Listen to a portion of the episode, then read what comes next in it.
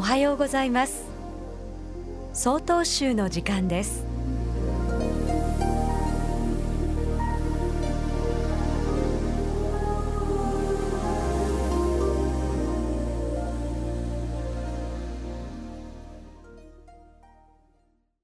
おはようございます。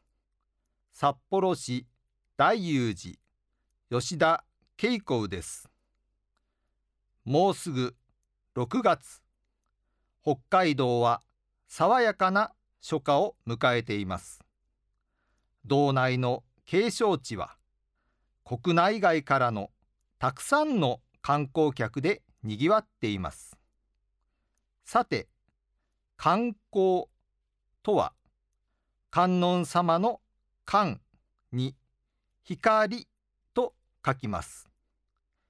意味は過去の先人が残し現在に伝わっている光つまり歴史を見ることですそれはただ目で見るだけではなくその地域の歴史を心の眼で見極めることです。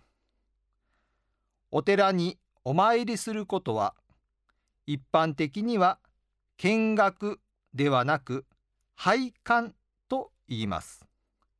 見学とは目で見てその仕組みや構造を学ぶことで拝観とは過去の先人が残した歴史を心の眼で見極めてご本尊様を拝するという意味があります。ですから足早に有名観光地を訪ね写真だけ撮って帰るでは観光には少し足りないかもしれませんね。